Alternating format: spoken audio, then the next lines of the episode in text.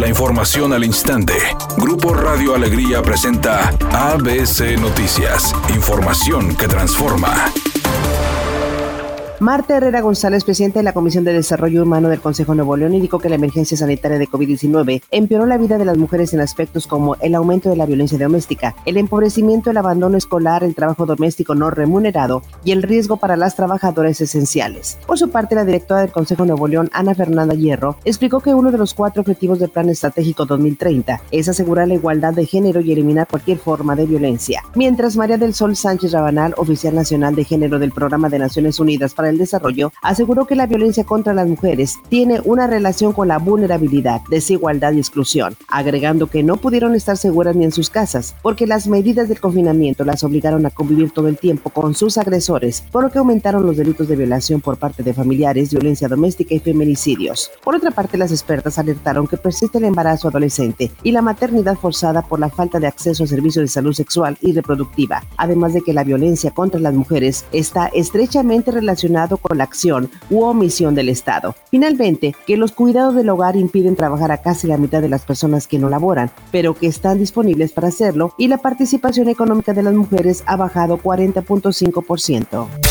Luego de que terminara la reunión donde abordaron temas de interés para Nuevo León, el presidente Andrés Manuel López Obrador compartió una fotografía con el gobernador electo de esa entidad, Samuel García. López Obrador catalogó la reunión de amistosa y productiva, señalando que la relación entre el gobierno federal y el gobierno de Nuevo León será buena, destacando que durante sus mandatos el interés del pueblo será primordial. Por su parte, Samuel García aseguró que el proyecto del tren suburbano Apodaca García cuenta con el apoyo del gobierno federal y al salir de Palacio Nacional declaró que serán tres años en los que a Nuevo León le va a ir muy bien.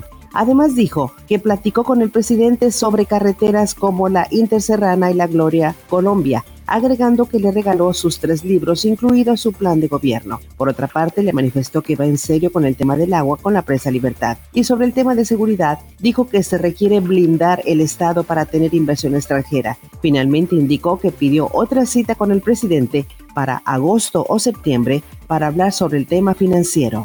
Editorial ABC con Eduardo Garza. Están aumentando los casos de COVID-19 en el estado. Ya muchos bajaron la guardia y el virus está cobrando fuerza. Se están incrementando los casos, los pacientes internados y el uso de oxígeno se está volviendo una prioridad. Las muertes otra vez van a la alza. Las pruebas de COVID en los módulos drive-thru ya se están acabando. Cuidado, el COVID-19 está recobrando terreno y muchos no se quieren dar cuenta.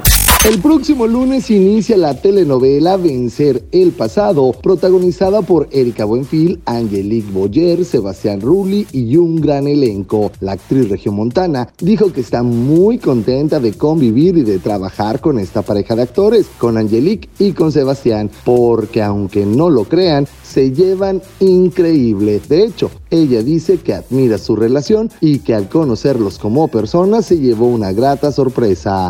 Es un día con presencia de nubosidad de lluvia. Se espera una temperatura máxima de 26 grados, una mínima de 22. Para mañana jueves se pronostica un día con presencia de nubosidad y lluvia. Una temperatura máxima de 26 grados y una mínima de 20. La temperatura actual en el centro de Monterrey, 24 grados.